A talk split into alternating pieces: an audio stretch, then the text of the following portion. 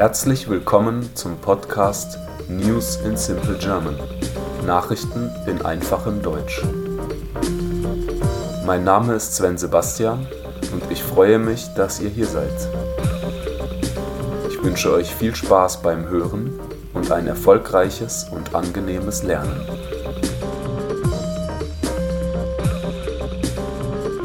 Episode 7 Japanische Fans verabschieden sich von Xiangxiang.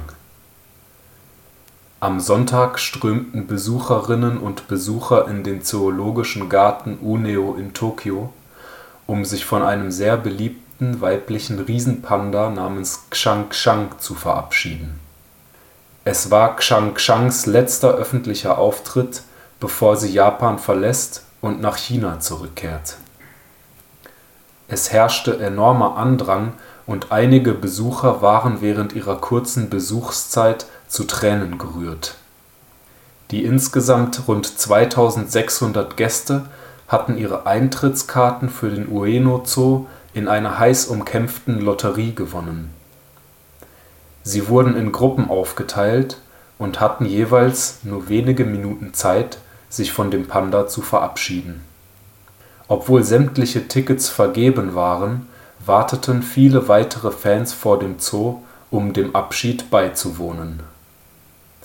Kodai Yasuda kam mit seinem Baby, das er in ein Panda-Kostüm gekleidet hatte. Ich bin froh, dass wir sie am letzten Tag sehen konnten. Und obwohl der Abschied traurig ist, würde ich mich freuen, wenn sie in China Mutter werden könnte, sagte er. Xiang Xiang kam im Juni 2017 auf die Welt und ist der erste im Ueno-Zoo natürlich geborene Riesenpanda. Ihre Eltern waren eine Leihgabe aus China.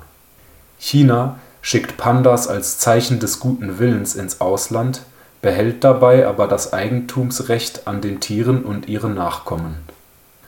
Trotz angespannter politischer Beziehungen zwischen Japan und China haben die Pandas Menschen in beiden Ländern verbunden. Xiangxiang wird in ein Forschungszentrum für die Zucht von Riesenpandas in der Provinz Sichuan im Südwesten Chinas transportiert. Dort wird die Suche nach einem geeigneten Zuchtpartner für sie beginnen. Pandas sind in Südwestchina heimisch und ein inoffizielles Nationalsymbol. Sie gehören zu den am meisten bedrohten Arten der Welt, vermehren sich nur selten in freier Wildbahn und sind auf eine Ernährung mit Bambus angewiesen. Schätzungsweise leben 1800 Pandas in freier Wildbahn, während weitere 500 in Zoos oder Reservaten, hauptsächlich in Sichuan, leben. Ich hoffe, diese Folge hat euch gefallen und würde mich freuen, wenn ihr diesen Podcast abonniert.